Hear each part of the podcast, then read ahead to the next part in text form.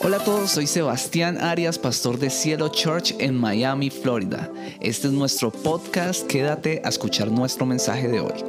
Bueno, el mensaje de hoy se llama Yo soy la cultura. Dígale al que está a su lado, yo soy la cultura. Yo soy la cultura. Dile ahí, yo soy la cultura, yo soy la Eso. Bueno, voy a empezar contándoles una historia eh, para que puedan entender un poquito de lo que vamos a hablar. Angélica nació en Venezuela. ¡Wow! Angélica nació en Venezuela. Pero nació en un hogar colombiano. Diga, ¡wow! Y se crió en un hogar con cultura norteamericana. ¡Wow! Angélica tuvo acceso a tres culturas diferentes. La venezolana, la colombiana y después la norteamericana con un papá que, que también eh, la tocó a ella con esta cultura. Tuvo acceso a esas tres. Pero cuando Angélica creció y conoció del Señor, se dio cuenta que tuvo acceso a una nueva cultura y es a la cultura del reino de Dios. Una cultura, esta cultura sobrepasa nuestra cultura latina y cualquier otra cultura del mundo. Y resulta que la cultura es el conjunto de creencias, el, el, conjunto de valores morales y sociales, las normas y los hábitos de una persona, de una comunidad o de una nación, la, las cuales aplican diariamente, es cotidiano aplicar eso. Eso es la cultura. Y les estoy hablando de cultura porque tiene una gran importancia en nuestra vida con Dios. Tiene un poder altísimo la cultura sobre la vida de nosotros como individuos y como comunidad. La cultura determina lo que creemos y lo que creemos determina nuestros comportamientos. Hoy vamos a hablar de cultura. Es importante hablar de cultura y entender cómo funciona esto en nuestras vidas como hijos de Dios. Tal vez a personas que no tienen al Señor no les importe esto, pero a nosotros nos tiene que importar. Por eso la pregunta importante el día de hoy es, ¿cómo algo o alguien influye en la cultura de una nación o de mi hogar? ¿Cómo algo o alguien puede influir en mi cultura de manera nociva? ¿O cómo algo o alguien puede influir en mi cultura de manera positiva? Y yo quiero que vayamos a Juan capítulo 8, versículo 44. Dice así. Voy despacio porque hoy está aquí la pandilla de los que me dicen, está leyendo muy rápido los pasajes. Aquí está la pandillita esta.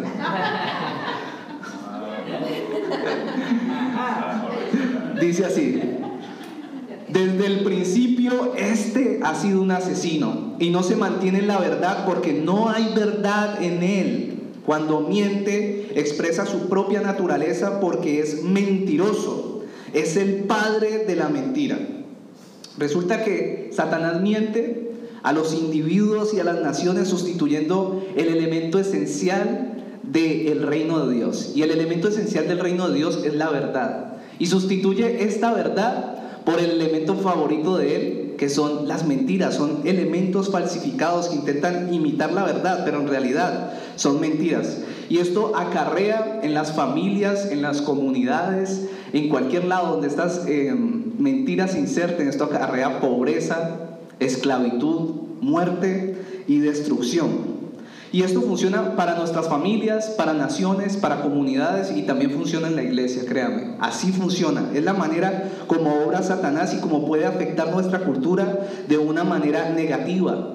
Cuanta más verdad abraza una comunidad, una, una familia, una nación, pues más sana es esa cultura.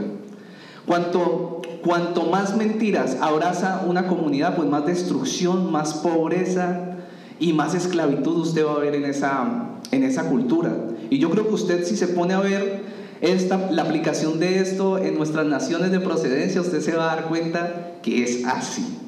Es así. Así es como funciona y así es como Satanás influye en nuestra cultura. Voy a ser más directo.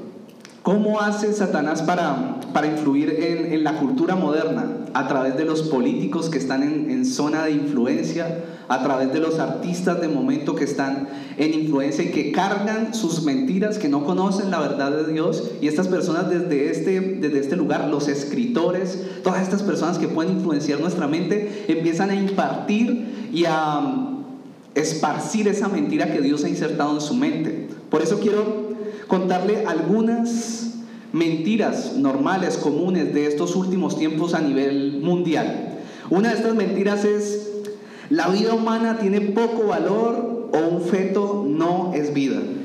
Esta mentira se ha insertado en las sociedades hoy en día. Hay sociedades hoy en día donde el aborto es una práctica común.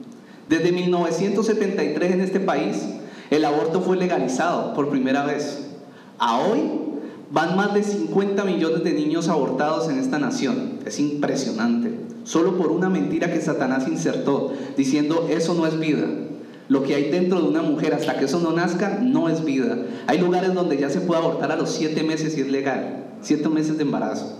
Es un homicidio, es un homicidio, pero viene por una mentira que Satanás metió. Contrariando la verdad de Dios, el Señor dice que nosotros fuimos creados a imagen y semejanza de Él. Eso quiere decir que debemos amarnos, amar la vida, amar las personas. El derecho es el derecho a la vida. Pero ahorita hay comunidades enteras que se levantan con esta mentira a decir que tiene que aprobarse el derecho al aborto. En otras palabras, el derecho a la muerte. Una mentira que trae destrucción y muerte, lo que les acabo de decir. Otra mentira es, mi familia ha sido pobre, siempre seremos pobres. ¿Usted cree que en Latinoamérica hay pobreza? ¿No hay? no hay, yo creo que sí hay. Y esto es una mentira que también Satanás ha metido. Eh, lo podemos ver también, no solo en Latinoamérica, la práctica del hinduismo. ¿Han escuchado el hinduismo? Me imagino que sí. En el hinduismo ellos tienen una creencia y es que cuando alguien está en un estado de necesidad económica, nadie le ayuda. Nadie le ayuda. Porque ellos consideran, ellos creen en la reencarnación y ellos consideran que cuando una persona nace con escasez es porque en su vida está pagando algo de su vida pasada. En su vida pasada tuvo un comportamiento que no fue agradable, entonces nadie le ayuda, está pagando. Al contrario del cristianismo, ellos no creen que la humanidad o que una persona es una creación admirable, no creen que una persona está hecha a la imagen y semejanza de Dios, no les importa la vida y ellos creen que como nacieron pobres están destinados a ser pobres. Pero tengo otro ejemplo de esto. En República Dominicana hay una costa donde la mayoría de las personas de allí nativas son campesinas, son campesinas y, y son muy pobres. Pero en cierto año, que no recuerdo muy bien, inmigraron japoneses a ese lugar. Japoneses pobres, japoneses pobres. Hoy en día los japoneses que habitan en ese lugar o cohabitan con los, con los de República Dominicana son millonarios y adivinen quiénes trabajan para ellos. Los dominicanos que vivían allí. ¿Cómo así? Eh, vienen, inmigran japoneses que también eran pobres, se juntan en la misma zona con las mismas condiciones con otras personas que, que habitaban allí y porque ellos enriquecen y ahorita los que vivían ahí trabajan para los japoneses. Cultura, cultura. Las dos personas, una vez escuché a alguien de este país decir, usted quítele a un millonario todas las riquezas del mundo, o bueno, dele un millón de dólares a una persona que nunca ha tenido nada y verás cómo se la va a gastar así pero quítele todo el dinero a un millonario y usted va a ver cómo así va a volver a hacer riqueza. Cultura. Cultura. Por lo menos en el área económica tienen una cultura diferente, tienen un chip diferente frente a esto, una creencia diferente. Otra mentira de Satanás es la mujer es menos que el hombre. Otra, para no tirarnos así, el hombre es menos que la mujer. Y todos sabemos lo que esto ha generado. Ha generado machismo y ahora último, en los últimos años, el feminismo. Esto también ha generado una guerra de géneros y esto ha generado divorcios y si nos ponemos, puedo dar una prédica entera de todo lo que ha generado esto, el machismo, el feminismo, homosexualidad, lesbianismo. ¿Sabían que todo esto tiene origen en eso? Por una mentira que Satanás insertó. Superioridad racial. Les tengo que explicar también esto. Esclavitud, violencia, discriminación, falta de empatía frente a los demás puros principios anti Dios. Esto no es lo que Dios enseña. Estos son mentiras sutiles que Satanás ha insertado en nuestras vidas y estas mentiras son terriblemente destructivas. Y así hay muchas, hay muchas que se insertan incluso en nuestras familias. Mi esposa solo entiende a los gritos. ¿Es en serio? Mi esposo solo entiende a los golpes. Si yo no tengo más de una mujer, no soy lo suficientemente hombre. Puras mentiras de Satanás que mete sutilmente en la mente de las personas. Solo hay una manera de impregnar la sociedad de, de una cultura sana y es impartiéndoles la verdad transformadora de Dios dándoles a conocer la historia transformadora de amor que contiene la palabra de Dios, aceptando que allí en esa palabra está la verdad. Dígale que está a su lado, yo voy a impartir la verdad de Dios, dígale allí, que esa persona sepa. Dios le ha ordenado a la iglesia, a su esposa, que trabaje para bendecir y sanar nuestras naciones. Ese es nuestro trabajo. Ir y mostrarle al mundo que hay una verdad que transforma, que hay una verdad y, hay, y es una verdad absoluta esto es fuerte lo que les estoy diciendo porque pueden haber personas aquí, lo siento, pero pueden haber personas que creen que la verdad de Dios es relativa, como que aplican unas cosas y otras no. No, esta es la verdad del comportamiento que debemos tener los seres humanos. El que creó los cielos y la tierra y el que nos creó a nosotros dijo, esto es lo que está bien y esto es lo que está mal. Lo que está bien te bendice, lo que está mal te lleva por un camino de maldición. Esa es la verdad que hay para todos. Entonces por eso quiero compartirle tres consejos para reparar nuestra cultura. Tres consejos para reparar nuestra cultura. Y la primera, el primer consejo es abrazar la verdad. Apúntelo allí. Dígale al que está a su lado, abrace la verdad. Abrace la verdad. Todos los países hasta cierto punto abrazan creencias falsas y creencias que son destructivas incluso aquellos donde la iglesia es próspera y donde la iglesia es súper activa. En esos países también, en algunas ocasiones, eh, se abrazan mentiras. Las iglesias abundan en los Estados Unidos, ¿verdad? Abundan. Uno dice, nosotros cuando íbamos a empezar a, plantar la iglesia, vamos a plantar una iglesia en Estados Unidos. ¿Estados Unidos? Hay una iglesia en cada esquina. ¿De qué religión la quiere, papá? Allá la hay. Allá la tenemos. Pero resulta que todos sabemos eso, pero hay cosas aquí que no funcionan bien. Incluso les voy a decir algo, aquí hay una subcultura de libros cristianos, una subcultura de televisión cristiana muy buena, una subcultura de películas cristianas, espero que hayan visto alguna, hay algunas muy buenas. O sea, todo se mueve como en torno al cristianismo, como yo creo que en pocas partes del mundo. Incluso nueve de cada diez personas adultas en este país se confiesa creer en Jesucristo. ¿Sabía eso?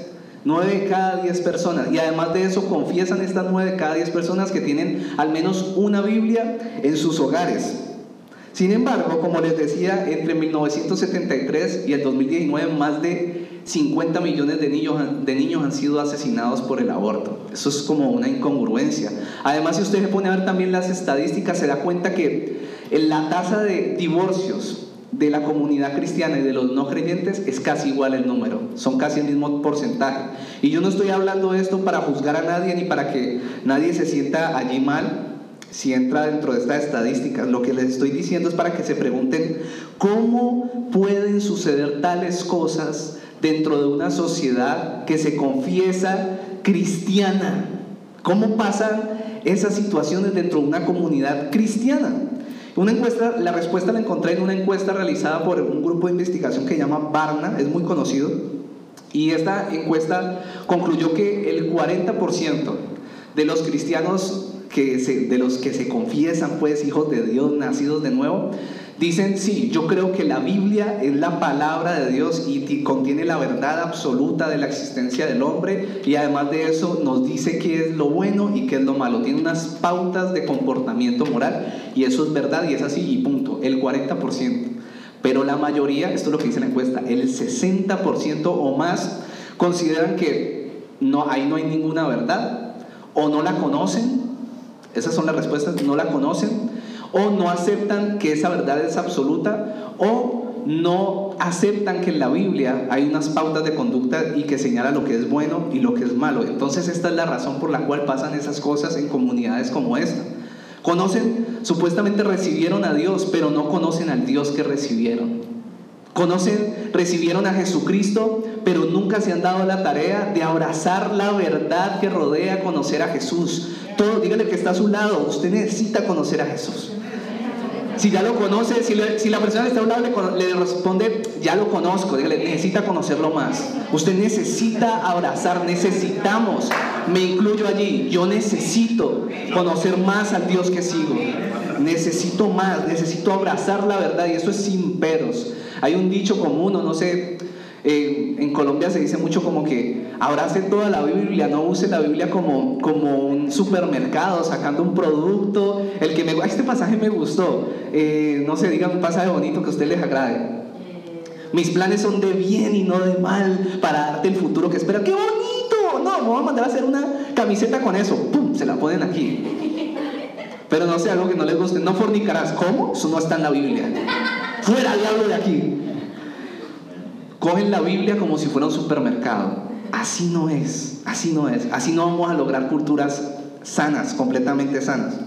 Juan 14, 6 dice así, Jesús dijo, yo soy el camino, la verdad y la vida.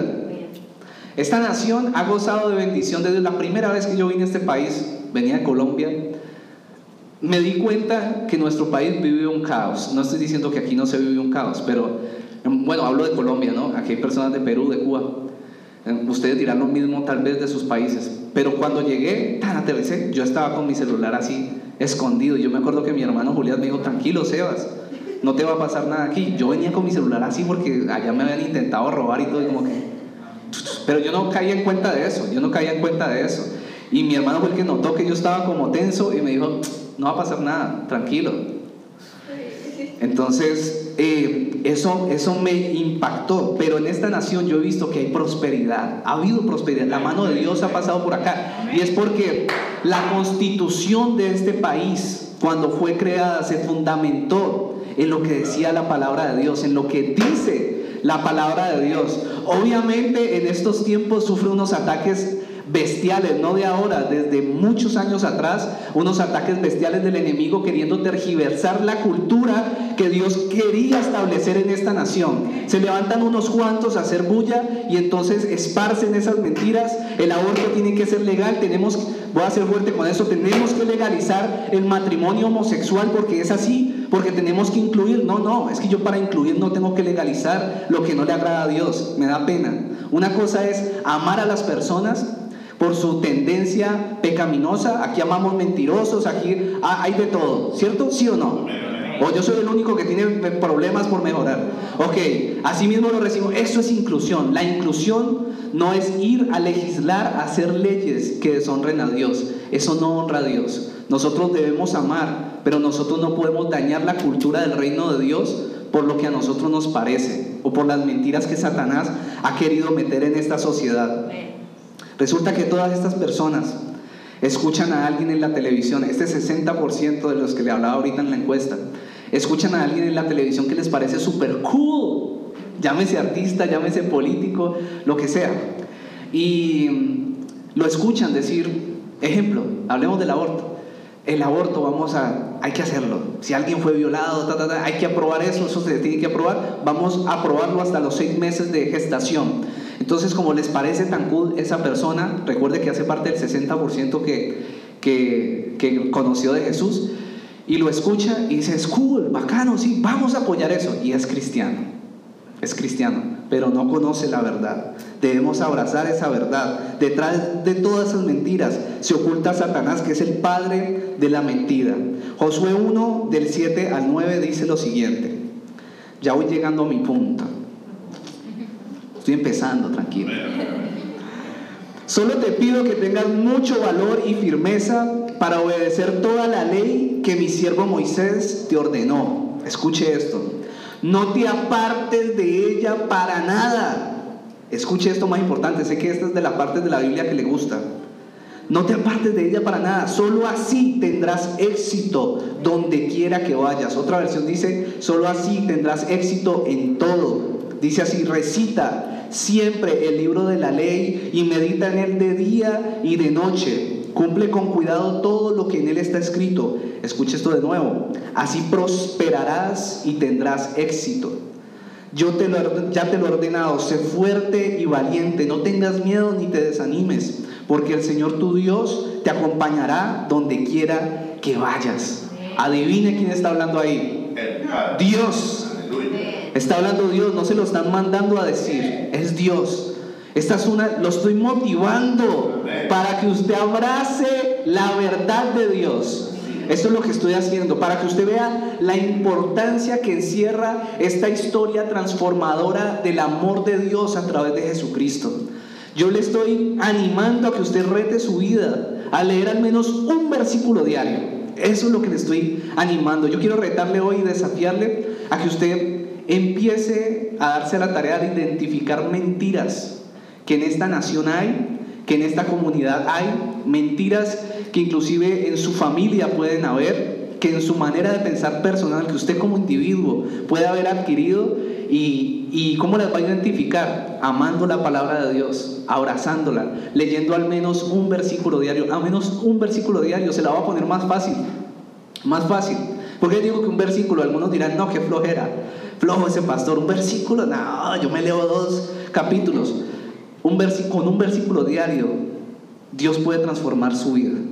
Es más, con un versículo, Dios puede transformar su vida. Dios es poderoso. Dios puede darle tanta vida a un pasaje de la Biblia y transformar su vida como lo ha hecho conmigo y como lo ha hecho con muchos de los que estamos en este lugar. Hay que sacar tiempo. A veces dejamos lo de Dios para lo último. Hacemos, sacamos las cuentas de todas, de todas nuestras ocupaciones. Dios, lo último. Si me alcanza el tiempo, lo hago. Yo no sé, me imagino, ¿a quién le gustan matemáticas aquí? ¿Solo uno? Uy, a nadie, a nadie le gustan matemáticas. Ayer, ahí, ahí como todas avergonzadas. ¿Listo? Les voy a facilitar, como a la mayoría no les gustan las matemáticas, les voy a sacar una cuenta sencilla. Esta revelación, un día tiene 24 horas. ¡Wow! Un día tiene 24 horas. ¿Una semana tiene cuántos días? Siete, wow, dígale, wow. Siete. Listo. Entonces, una semana tiene 168 horas. No vaya a creer que el pastor es un tremendo matemático. Obviamente tiré calculadora para sacar este cuento. 168 horas a la semana. Mire este cálculo. 40 horas más o menos es el promedio de trabajo de una persona a la semana. 40 horas. ¿Listo? 40 horas más o menos una persona que duerme 8 horas diarias es lo que se consume, 40 horas, durmiendo 8 horas diarias.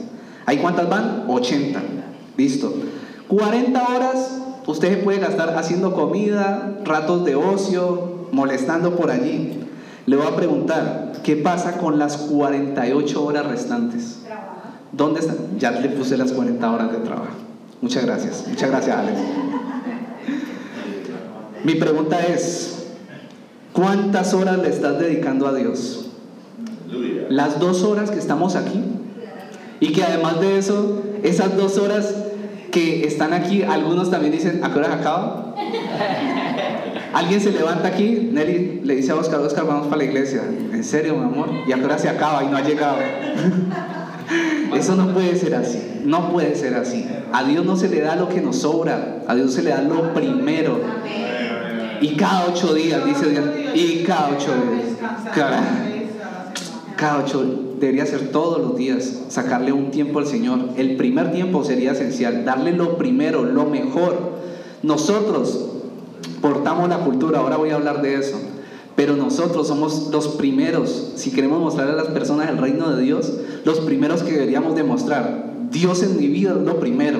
Y ni siquiera lo tenemos que decir, sino que cuando la gente lo vea a uno, pueda sacar esa conclusión. Dios es lo primero en la vida de Nelly. Dios es lo primero en la vida de Caro. Dios es lo primero en la vida de Mónica, de Julie, de todos los que están aquí. Dios es lo primero en la vida de Abel, en la vida de Yera, en la vida de Gizzy, en la vida de Jenny, en la vida de Roy.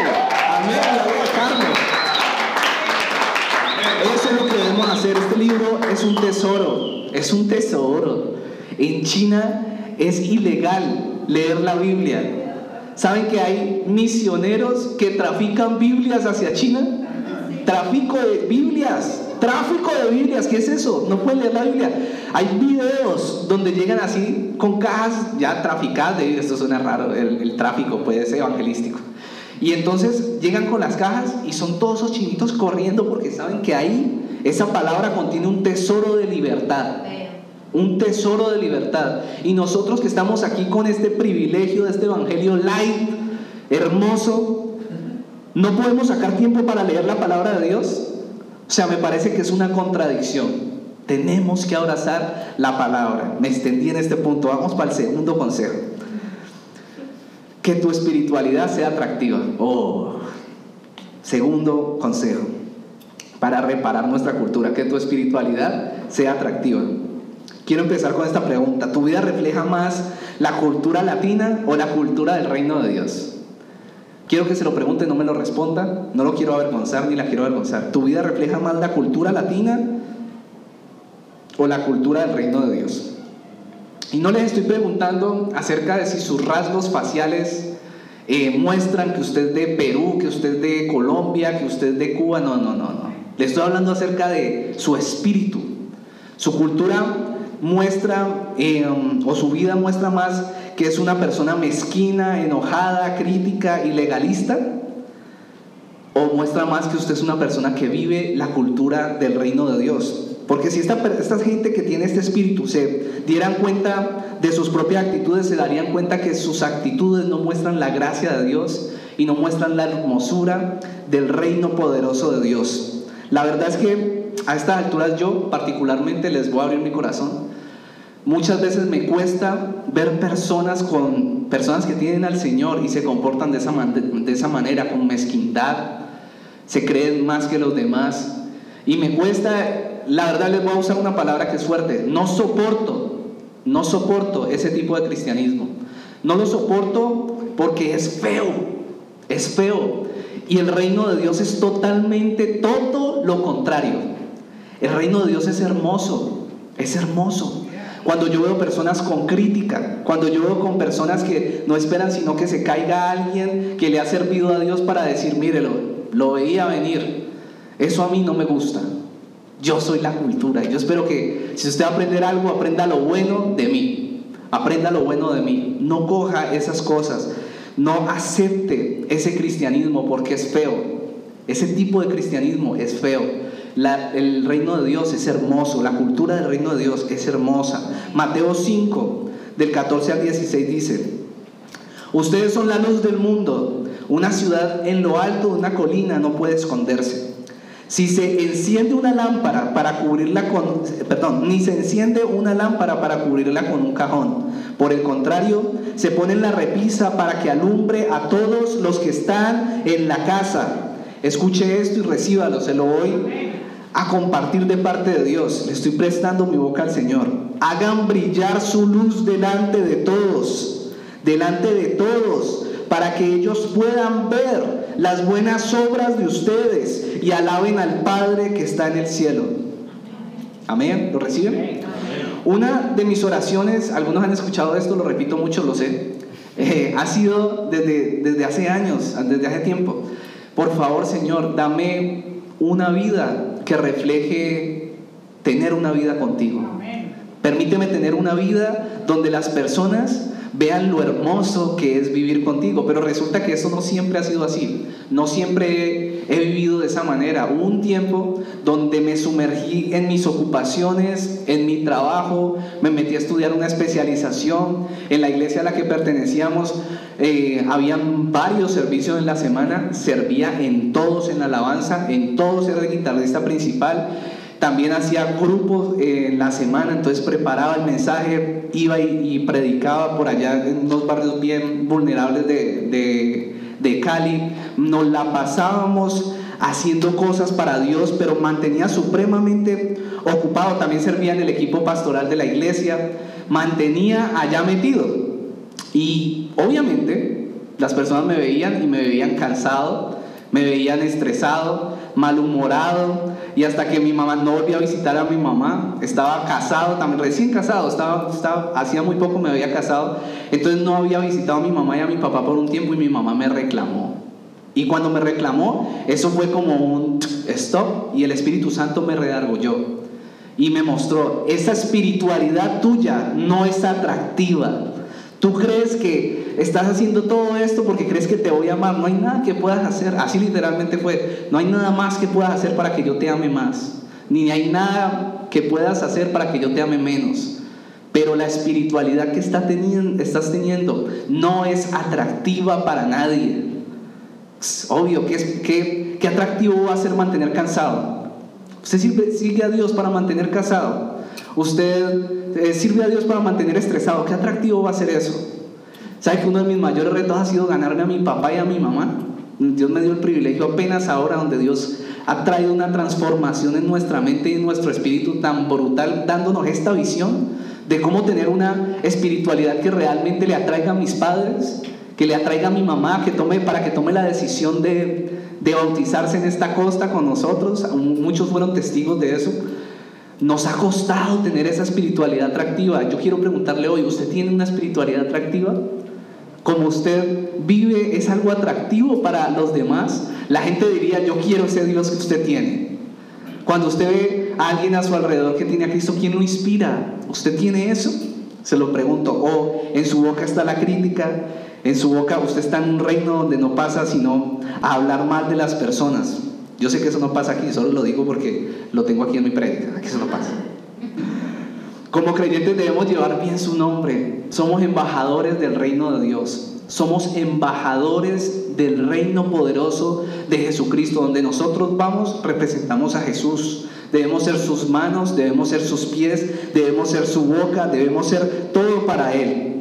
No seamos cristianos pseudo espirituales, como sobrepuestos, super espirituales, obstinados, negativos, críticos. Ese no es el espíritu, no es el tipo de espíritu que Dios quiere en su iglesia.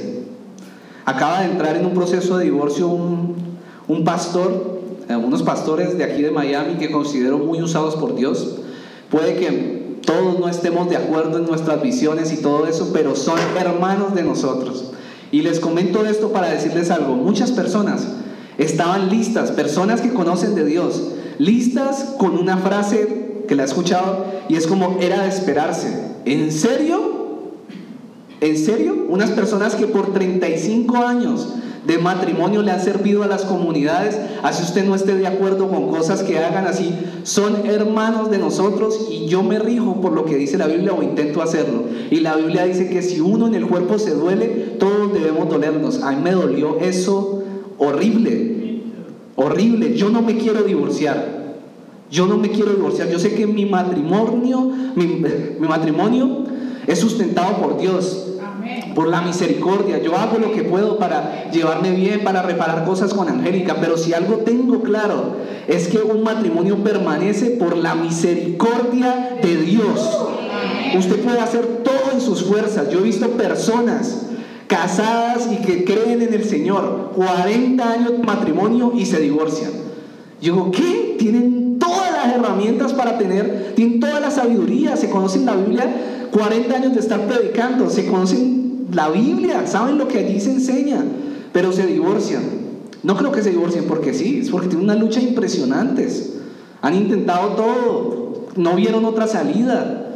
Qué duro. Nuestra palabra, nuestra palabra para esas personas no puede ser eh, era esperar, se lo merecían. ¿Cómo? ¿En serio? Nosotros no somos ese tipo de iglesia. Cielo Church no tiene esa cultura. Nosotros tenemos la cultura del reino de Dios. Si algún día alguien de aquí se comporta de esa manera, usted dice, ¿en serio? Usted se congrega allá porque esa no es nuestra cultura. Usted le puede decir, usted le puede, esa no es mi cultura. Nosotros aquí tenemos una cultura un poquito diferente. Nosotros amamos, nos desbordamos en amor por las personas. Nos compadecemos, tenemos compasión por la gente. Nos duele cuando un pastor, así no tenga la misma visión que tenemos nosotros, cae. Cuando unos pastores se divorcian, como si fuera cualquier persona, es que ellos no son dioses. Necesitan de la misericordia de Dios. No se monten en el bus del chisme, dígale al que está a su lado. Oye, ¿en serio? ¿Les están diciendo? No se monten en el bus del chisme. Debemos arriesgarnos a crear una cultura en nuestra casa, en nuestra iglesia, que desafíe lo común. Yo sé que hay muchas culturas en esto del cristianismo, se convirtieron en culturas, como una forma de comportarnos, como que no tenemos que ser así legalistas. Yo sé que muchas cosas que aquí hacemos en muchas iglesias tradicionales no se ven. Eh, no hay pecado en nosotros para, por lo menos cuando decimos, no creo que por escuchar una canción bonita de amor, vaya a caer un, rayo del cielo pues para que consumir a alguien. No creemos eso. Pero en algunas tradiciones creen que sí. Nosotros no peleamos con eso. No peleamos con eso. Tenemos una cultura así para que podamos captar muchos jóvenes.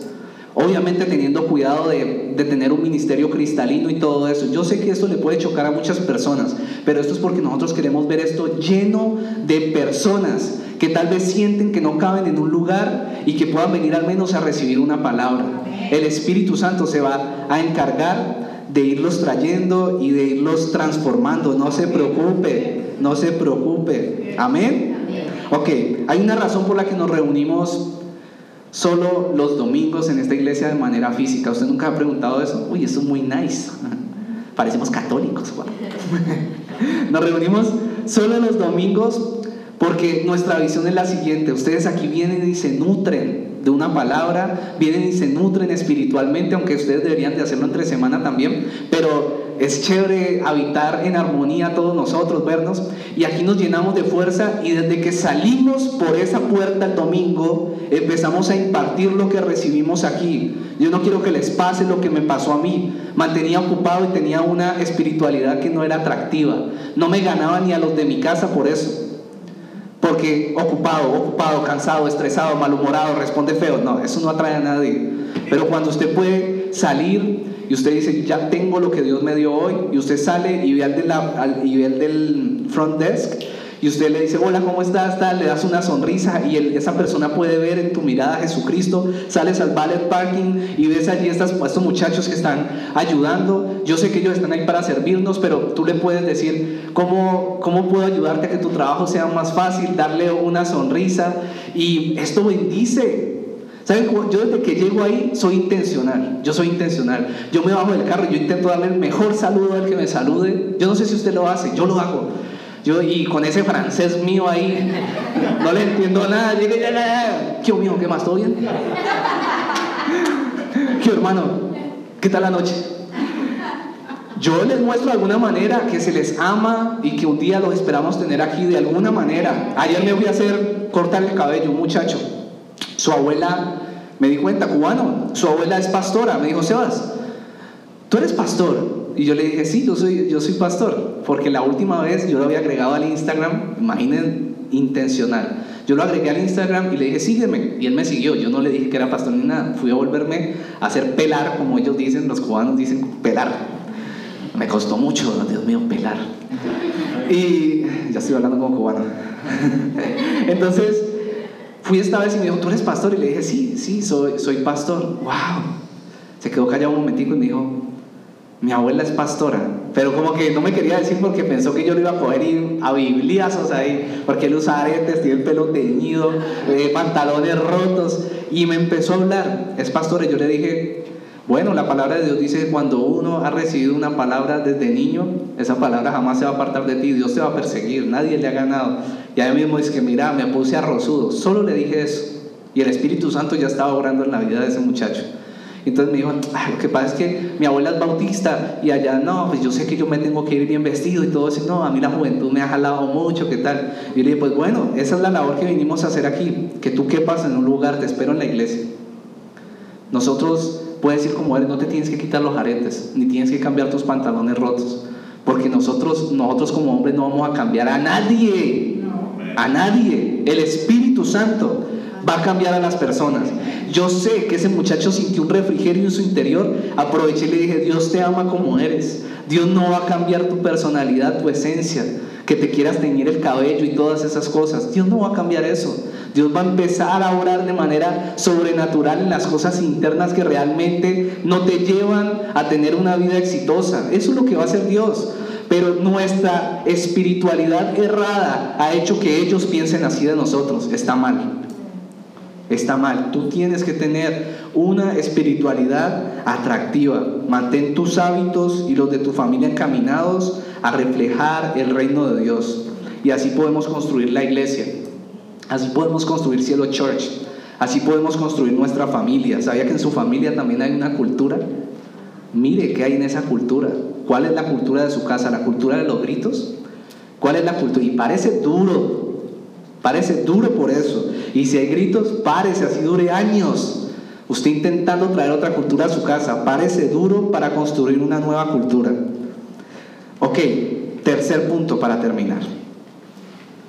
Estar preparado para hacer la cultura.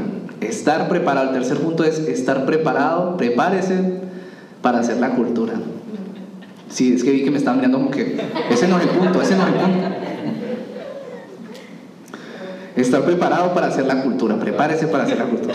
Lucas 14, del 1 al 4. Roy, por favor. Roy. Eh. Lucas 14, del 1 al 4. Y aconteció que cuando Jesús, quiero que me presten mucha atención aquí, ya vamos a terminar. Y aconteció que cuando Jesús entró en casa de uno de los principales de los fariseos, un día de reposo para comer pan, ellos le estaban observando cuidadosamente. Lo estaban espiando, que iba a ser el día de reposo. Y allí, frente a él, estaba un hombre hidrópico.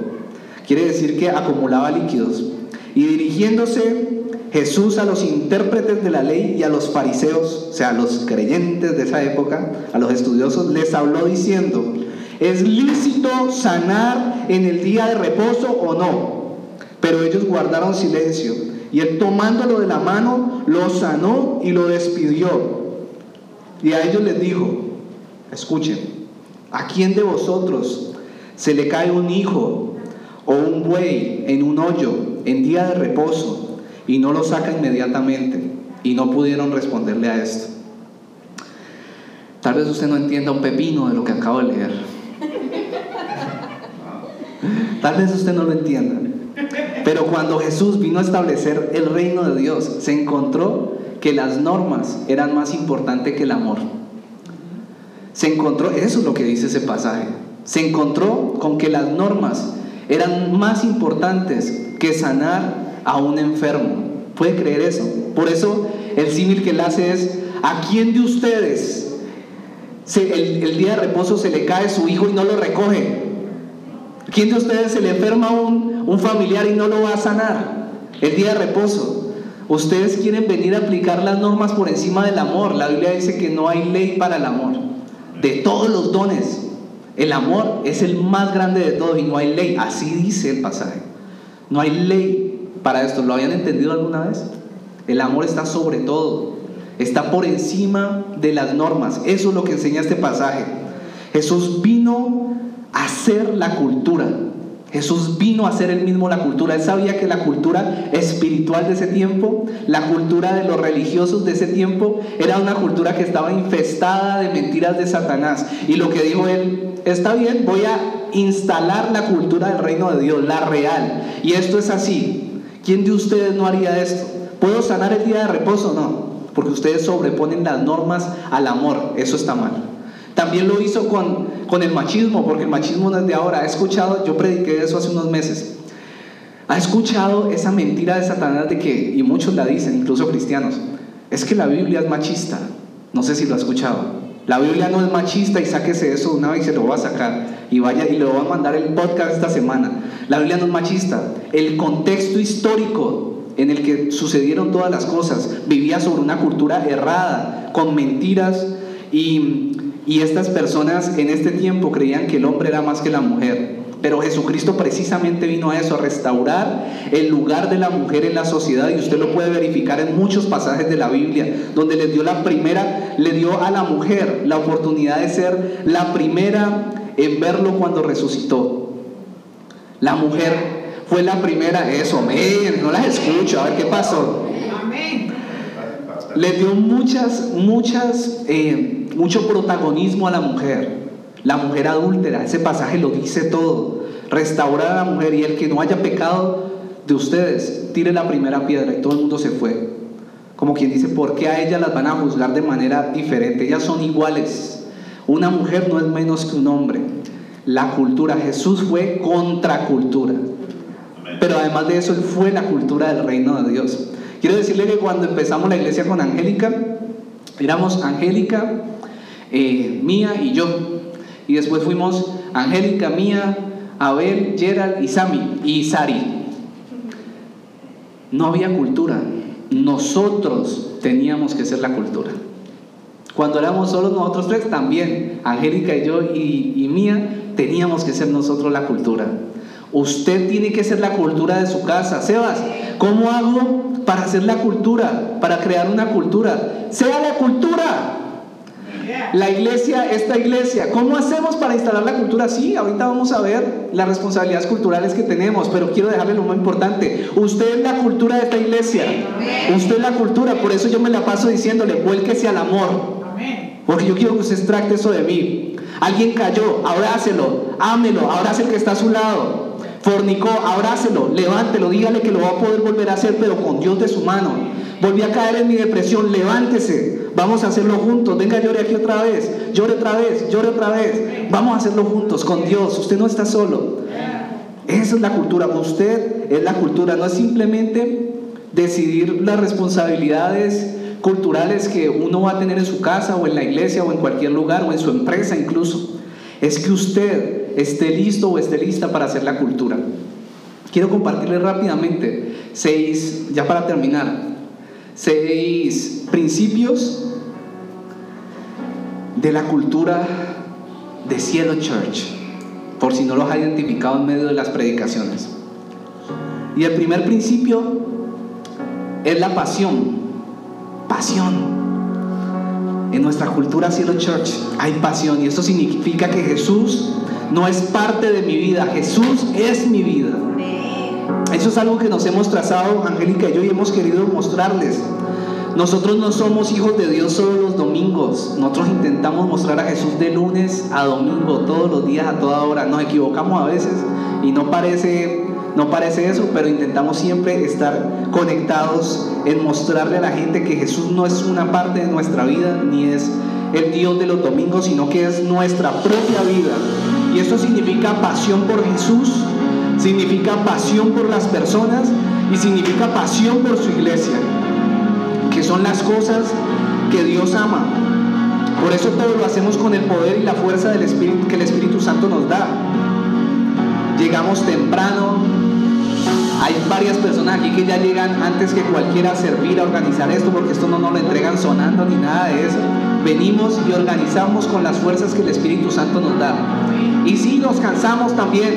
A veces nos cansamos, pero el Espíritu Santo nos da nuevas fuerzas porque hay pasión. Ese es uno de nuestros principios. El otro principio en Cielo Church es que trabajamos juntos. En el, en el sobre dice algo al respecto, lo dice en inglés. Do it together, ¿no? ¡Wow! ¡Qué clase de inglés! Hagámoslo juntos. Trabajamos juntos. Nadie puede lograr nada solo.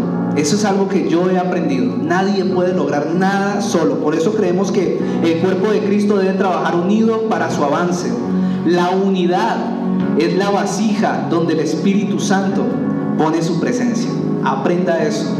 Nosotros oramos cada semana un grupo de aquí de la iglesia por cada uno de ustedes de manera personal. ¿Y sabe algo por lo que siempre o casi siempre oramos? Es que no haya división. Es que Dios ponga en medio de nosotros un espíritu de unidad, así no estemos de acuerdo en algo.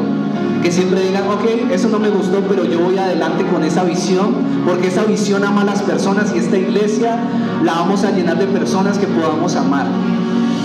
De eso se trata trabajar juntos. Excelencia es el tercero. Resulta que el reino de Dios es hermoso y debemos impartir esa hermosura donde quiera que estemos, en nuestras casas, en cualquier lugar, aquí en medio de la iglesia, en tu trabajo, en tu compañía, en tu empresa, los que son empresarios en sus negocios. Debemos impartir esto. Y esto de la excelencia se traduce en hacer las cosas no de manera perfecta, sino con lo mejor que Dios ha puesto en nosotros. Hay gente que tiene un talento al 100, buenísimo, pero usa el 20% cuando se trata de Dios. No debe ser así. Excelencia es que a Dios le doy lo mejor. Dios me dio un talento, lo voy a hacer esto de la mejor manera que puedo. Otro principio cultural de esta iglesia es generosidad. Y el significado de generosidad es dar más de lo que se nos requiere. ¿Sabe que no le estoy hablando de dinero? Aunque eso tiene que ver. Estoy hablando de su tiempo. Dele a Dios más de su tiempo. Más del que cree que Dios le requiere. Eso es ser generoso. ¿Y cómo le doy tiempo a Dios?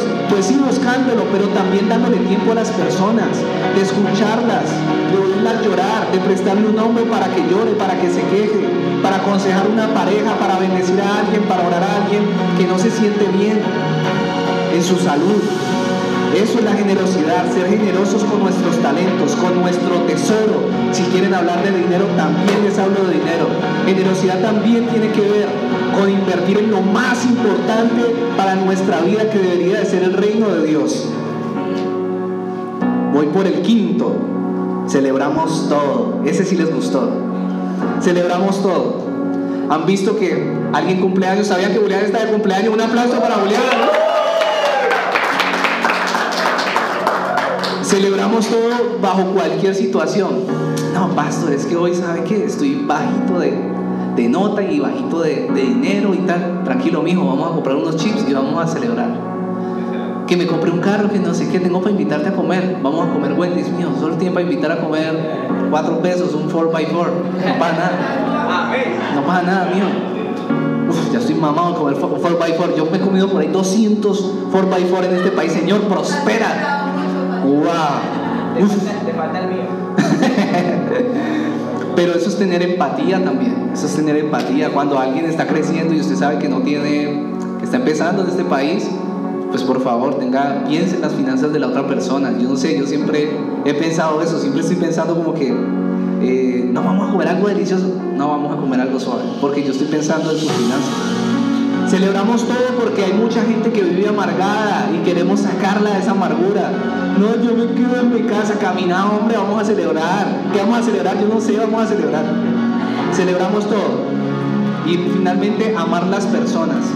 Y eso se traduce en amar lo que Dios ama. ¿Qué les parece esa cultura de la iglesia?